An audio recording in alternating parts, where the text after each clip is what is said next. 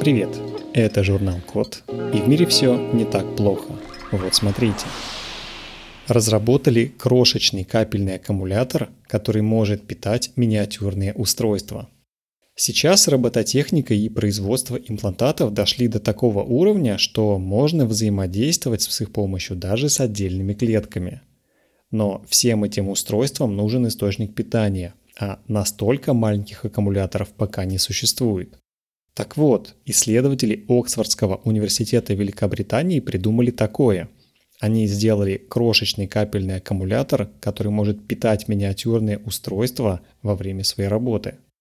Чтобы создать его, достаточно сделать 5 капелек проводящего гидрогеля.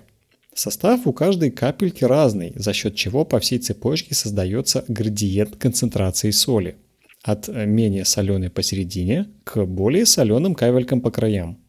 Чтобы составы не смешивались, капельки отделили друг от друга липидными слоями, которые как раз не пропускают поток этих ионов.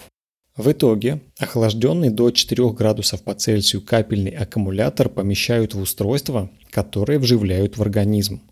Липидные биослои между капельками разрушаются, и капельки в итоге смешиваются в сплошной гидрогель.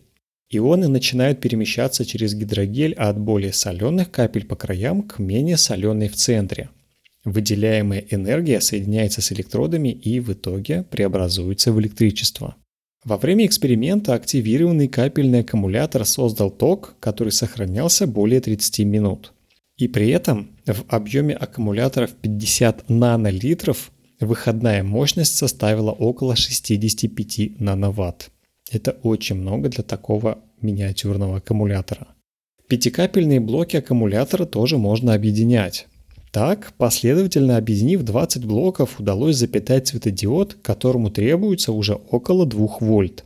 С появлением таких аккумуляторов развитие миниатюрных и даже крошечных устройств начнет происходить быстрее. Но создатели аккумулятора убеждены, что их изобретение пригодно не только для питания наноустройств. Например, они планируют создавать целые капельные сети из тысяч блоков, которые будут запитывать обычные устройства. На этом все. Спасибо за внимание. Заходите на сайт thecode.media и подписывайтесь на нас в социальных сетях. С вами был Михаил Полянин.